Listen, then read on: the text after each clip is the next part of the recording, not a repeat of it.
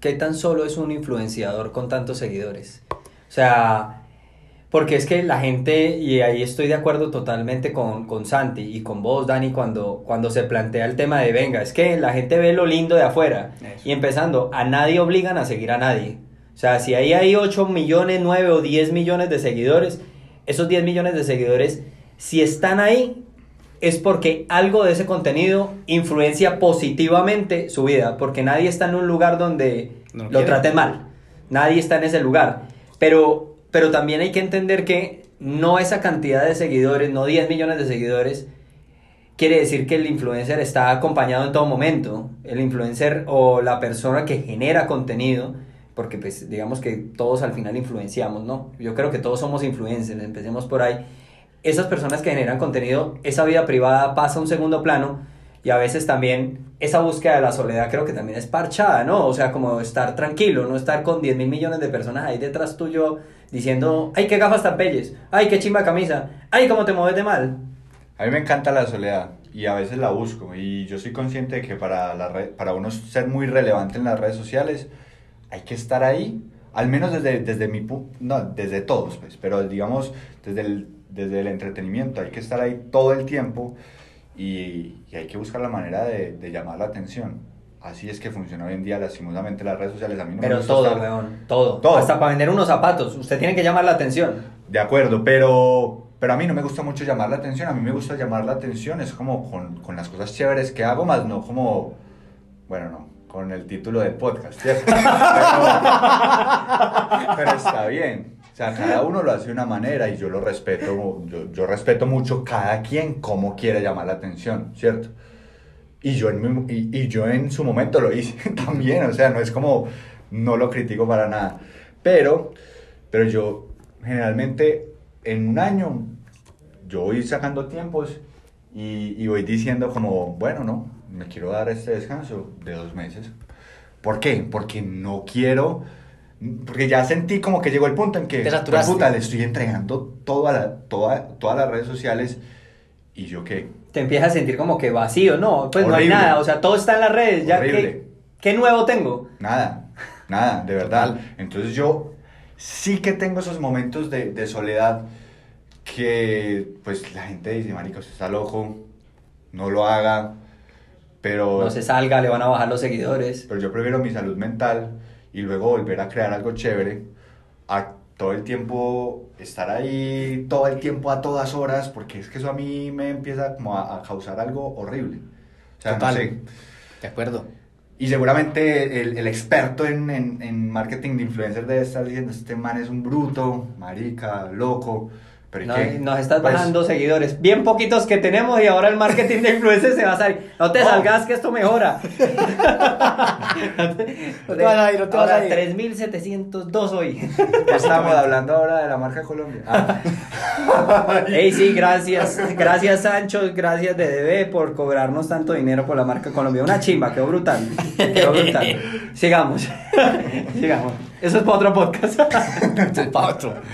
Dani, ¿vos qué le dirías a la gente de lo que hay detrás del QR, como hablamos ahorita, y el verdadero propósito de la persona influyente como un ser humano? Yo siempre hago preguntas de reina. Sí, No, esa es la pregunta está reina. bien. Sí, sí, Paz uno- mundial. Yo digo, si vos vas a crear un contenido, aférrate a un propósito más fuerte que sea el de simplemente ganar seguidores. Porque si uno lo va a hacer como desde el punto de únicamente bajar seguidores, perdón, tener seguidores, eh, ¿qué vas a lograr? Vas a lograr tener una vida lo más superficial posible y, y, y, quién- y luego en unos años que no, que no tenga seguidores, que se cierre Instagram, son cosas que no son muy probables. Que no tenga seguidores, sí, pero que se cierre una red social, no. Pero puede pasar, puede pasar que no haya internet, pues son cosas que uno dice, están muy locas, pero puede pasar.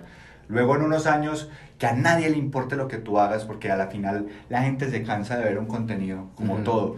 Usted, marica, donde siguieran, siguieran eh, dando Betty la Fea, seguramente no la, no la vería. Eso se lo aseguro. O hay gente que la vería toda su vida. Ayer llegó ya Betty la Fea como a cambiar. Solo para que sepan. Ya, ya le retocaron el pelo. Ya todo, ya llegó. Todo el mundo, miren, esto sí es muy importante. Si no van a tener un influencer en su vida, mínimo una doña Catalina sí deberían tener ustedes en su vida. o sea, Pero, pero bueno, el punto es, yo muchas veces lo, lo pienso así, es que yo me estoy viendo una serie y a mí me aburre, y así pasa con todo, o sea, en la vida uno siempre está en constantes cambios, y, y entonces va a llegar ese momento en que no vas a tener el impacto, la influencia, lo que tú querías, y luego de vivir una vida tan superficial, pues se te va. En cambio, si tú tienes un propósito verdaderamente claro antes de empezar a hacer lo que tú quieras hacer, eh, marica, vas a, vas a poder al menos impactar y luego cuando tú veas que esto no está funcionando por este lado, te vas a ir por este otro o vas a mirar la manera de lograr impactar profundamente a esas personas, sean muchas o pocas, que te sigan. Pero no estás pensando en, bueno, no, tengo que comprarme este bolso Chanel, pues porque... tengo que mostrarlo para que compren más bolsos Ajá. Chanel. Gucci, Prada. Gucci, Prada. ¿Ah? No, mejor no. Son Mejor no. seguidores de Chanel. Vení, este, hay un tema, hay un tema, hay un tema importante y es que, eh, y creo que es un tema que empieza a suceder también en las redes porque decías, y las redes empiezan a cambiar, pero no, no mueren, o sea, al final es como la energía, se transforman. Hoy empieza a haber un tema de la influencia y yo creo que el proceso del entretenimiento y de las, digamos, una, hay, vivimos una sociedad de entretenimiento. Esa sociedad de entretenimiento, después de la pandemia o pospandemia, empieza a incluir otros procesos. Uy, casi, marica, los mato con esa baba. Este, este, empieza a seguir otros procesos y es, parce, además del entretenimiento quiero conocimiento, además del entretenimiento quiero crítica, quiero conciencia, los influencers en este momento tienen que empezar a coger otra nueva curva. O sea, creo que la curva del entretenimiento se tiene que empezar a mezclar con otros elementos. ¿O vos crees que si hago entretenimiento puro y duro, no pasa nada? Porque yo sí creo que hoy el entretenimiento debe empezar a mezclarse con conocimiento, con conciencia, con crítica, empezar a coger de alguna manera bandos, porque a veces yo también siento que los influencers no toman bando, son como amigos de todo el mundo porque no pueden coger un bando, obviamente político, pues no, pero de pronto ciertos bandos y decir esto está malo, esto está bien, es como lo que decías ahorita, pues yo acepto a todo el mundo, sí, muy hipismo del siglo XXI, pero hay que coger también las riendas de las cosas, ¿no? Es que tienes una capacidad, el poder del pulgar, como influencer tenés un poder el hijo de madre. Mm, siento que este tema me gusta mucho y lo he venido estudiando mucho y, y esto lo llaman los expertos y los gurús, que estamos como en la era de la transformación, ¿cierto? De acuerdo, todo lo que dijiste, estoy 100% pues, de acuerdo con lo, que, con lo que dices, que tenemos que tomar posiciones, que tal vez el entretenimiento en, un- en unos años no sea el mismo, o tal vez sí, porque es que el entretenimiento lleva siglos. Y pues de la noche a la mañana en 100 años no se va a acabar. Ujú. Yo no voy con, o sea, yo en mi vida, yo no, yo no quiero tener hijos y todo, y, y seguir pues generando el mismo entretenimiento que estoy generando ahora. Tal vez lo veo transformado, aportando y llevando mucho valor a esas personas en el sentido de que la gente quiere aprender, pero a la vez quiere aplicar. Aplicar lo que aprende, ¿cierto? Acción. Ambas cosas. Porque, marica, la gente ya no quiere información, estamos en la era de la información. Estamos mamados, es que hay mucha, Hay mucha, weón, hay mucha. hay mucha. Y cuánta información falsa no hay también. Entonces uno es como, pues puta, no. Total. Pero, pero si ya nos vamos a la transformación y llegar y decir, bueno, Santi quiere aprender acerca de cómo crear un anuncio en Facebook porque quiere, quiere eh, Vender más- camisetas. vender más Vender camisetas. antibacteriales. Eso. Pues supongamos que él tiene una empresa de antibacteriales. Que le deja un trillón de dólares mensuales. Sigamos. quincenales. Eh, eh, bueno, supongamos, entonces quiere aprender, tiene su empresa, tiene, tiene su hijo, que es una empresa, pues, eh, y quiere aprender, y yo sé, y yo le puedo aportar ese valor, y aparte lo puede aplicar. Eso es lo que está buscando la gente hoy en día. Y en cuanto a lo que tú decías también de que los influenciadores, yo muchas veces siento que la mayoría hacen de todo. Usted vas a ver y entonces hacen una publicidad para una marca de motos, pero luego salen con un champú, luego con bueno, yo creo que ya me 10 entendieron. mil Son- millones, son, una, sí. son una valla andante. Son una valla andante, sí, 24-7. El futuro del entretenimiento, y no lo digo yo, pues, o sea, acá no es como que, ah, tanta Pero tíralo, tíralo No, que tíralo. igual- tíralo que lo hacemos que sea tuyo. El. El futuro del entretenimiento está en los sectores específicos. Ush. Es decir- puta. Marica. No, pero, pero bien, bien. No, No, chimba de frase, No, chimba no, de frase. y, y- y- y tiene mucho sentido porque, bueno, vos en un futuro vas a seguir. Si a ti te gusta el, el- el tema de, de la isla, vas a seguir a, a- como a, a cosas que. ¿Sí me entendés? No me conoces. A Santi el tema de. No, mentira, Hmm, no, ya- ¿qué le ya- ya-? No, no. A rayar a la No, gente. acá hablando seriamente, digamos la tecnología. A mí me gusta mucho la tecnología. Marica, yo sigo por lo menos a 100 canales de tecnología en mi cuenta. Y te patrocinan. No, no, No, no, canales no, de- no, simplemente yo, porque yo- te gusta. Yo como, entre, como buscando entretenimiento, a mí eso me entretiene más que cualquier otra cosa. Hay gente que le entretiene mucho la cocina, entonces todos estos influenciadores que hacen de todo, o que hacemos de todo, en un futuro, la verdad las, las marcas, los patrocinios y la gente no va a querer seguirlos, va a querer más bien seguir a muchas personas, como lo hago yo, que hablan de ese tema que les gusta específicamente. Algo específico.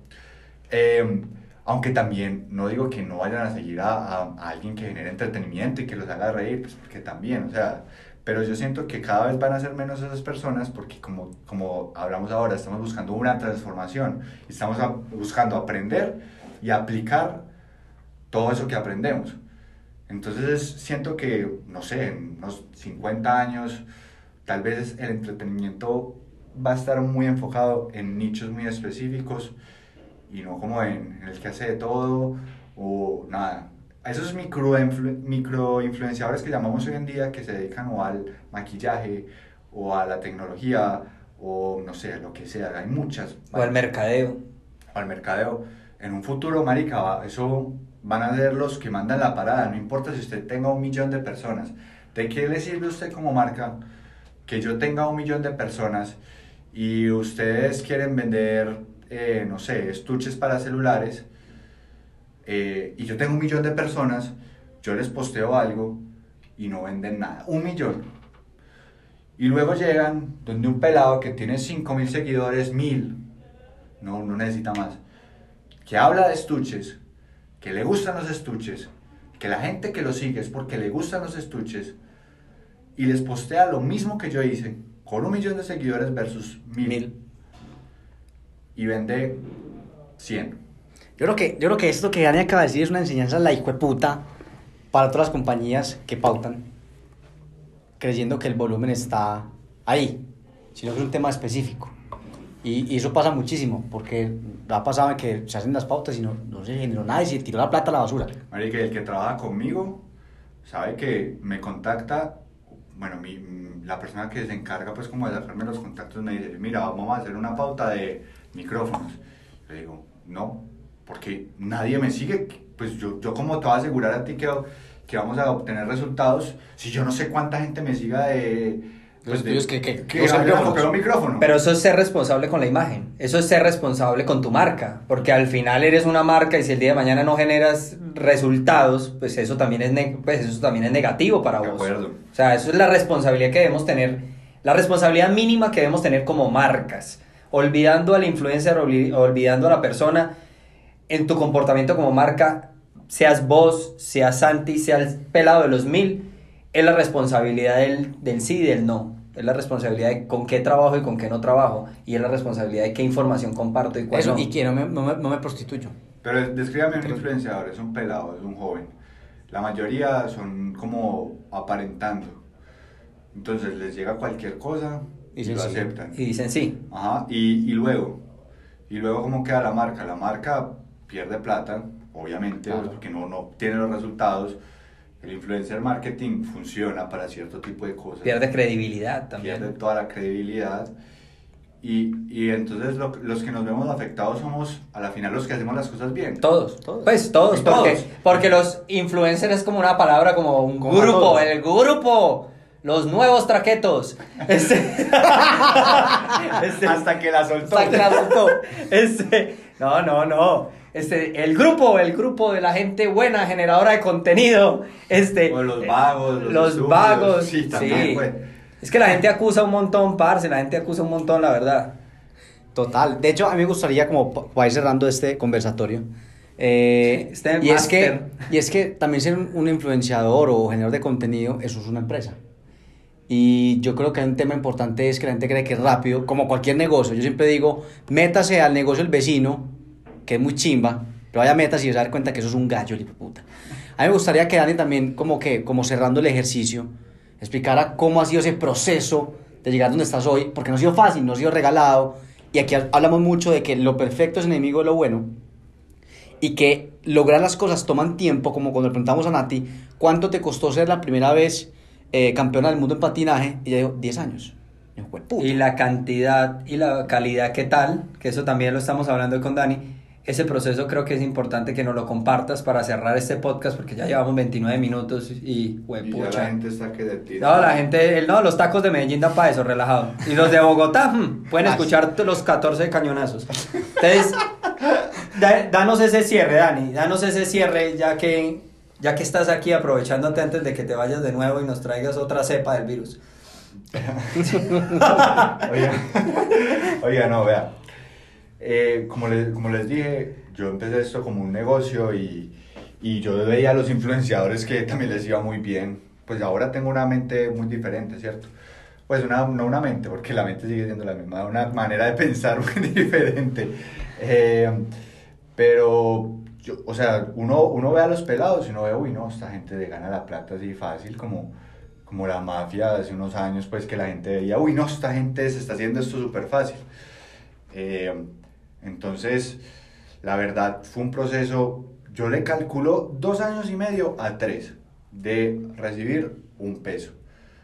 Porque sí, puede que tú empieces y mucha gente te quiera regalar cosas, te regala una torta, chévere. Eso es como que aprecian el trabajo de uno y muy bacano que, pues que, que así sea por una historia, pues que, que esa empresa que te mandó un regalo, pues te aprecie y bueno, o sea, está bien, yo no critico eso, pero pues digamos, no mandaban tortas todos los días, al menos uno si lo hubieran mandado tortas todos los días, podía, podía uno comer. Alimentarse ¿cierto? de tortas, pues. Pero no, no era así, ¿cierto? Entonces fue un proceso muy complejo donde siento que uno se tuvo que conectar mucho con el propósito porque a la final, eh, pues yo, yo logré despegar eh, en las redes sociales junto a mi amigo Simón, los dos siempre fuimos muy perseverantes, pero llegó... Vos tenés un contrato con Simón que si no lo nombras, no, no, o sea... No, pero somos, es como, es como ese, ese Yo no nombro a Santi nunca. No, Cuando a mí pero- me felicitan por el podcast, digo, no, lo estoy haciendo muy bien. No, no, no, no, yo, yo, yo, lo, yo lo digo es porque yo a él lo respeto mucho y lo aprecio mucho y me ayudó como a cambiar como esa, esa forma de pensar y de, y de ser y tal vez de transformar un poco, pero pues no, igual él me da una plata, entonces... ¿Oíste, Simón? Simón, te ¿Oíste? estamos cobrando por Te acá, estamos cobrando por acá. No, mentira, mentira. Luego ya la gente como que le escribe al DM, marica, como. Pagale a Dani, Pagale a Dani, No, Jaramillo pero- 1. Pero el, el punto es como que sí, seguimos como dándole constante. Un momento dijimos, no, marica, ¿cuánto hemos invertido? En al momento eran como 15 mil dólares. Eh, A los tres años habías invertido 15 mil dólares. pues más, más la vida y más todo. Bueno, Pues, sí, la vida, du- pero en publicidad. 15 mil en publicidad. Y éramos unos pelados, o sea, ¿sí me entiendes? No era como... 60 mil pesos nos hemos gastado nosotros, papi, y usted espera resultados. Y Bueno. y, y esa plata no era mía tampoco, o sea, la, la debía. Entonces era como, Dios, ¿será que esto sí va a dar? ¿Será que no? Eh, a mí me iba muy bien en la universidad y yo la empecé a descuidar, obviamente pues para meterle al proyecto. Y a los dos años y medio, no sé, tres, tan, el primer contrato. Y, y yo siento que ese contrato llegó en el punto en que uno, uno dice, no, ya no quiero seguir con esto, ya, o sea, ya tengo que buscar otra manera, tengo que buscar cómo pagar esto, cómo pagar el equipo que compré, aparte, pues porque era, esa era la inversión en publicidad, pero no en la cámara, no en el computador, no en todo. Entonces, llegó como en, el momento exacto, cuando tenía que llegar, llegó ese contrato y llegó como para ocho meses, o sea, como que nos, nos salvó la carrera. Un contrato de marca. Contrato de marca. Sí, y, y- y era, era algo bacano. Era, ¿Cuál marca era? ¿Cuál marca? ¿Me puede decir? Mark. Mark Ah. Zuckerberg. Ah, de- bien. De Don Mark. De Don Mark. Y, y de verdad, yo, yo siento que, pues, que, que no Mark, pues, porque Mark que va a estar enterado de, de lo que hace la gente, o no, pues, pero, pero, pues, como el mismo Facebook logró como, no puedo hablar mucho de eso, pues, porque... No, no, no, igual esto no, Pero- ni, pero- esto ni lo escuchan, tranquilo.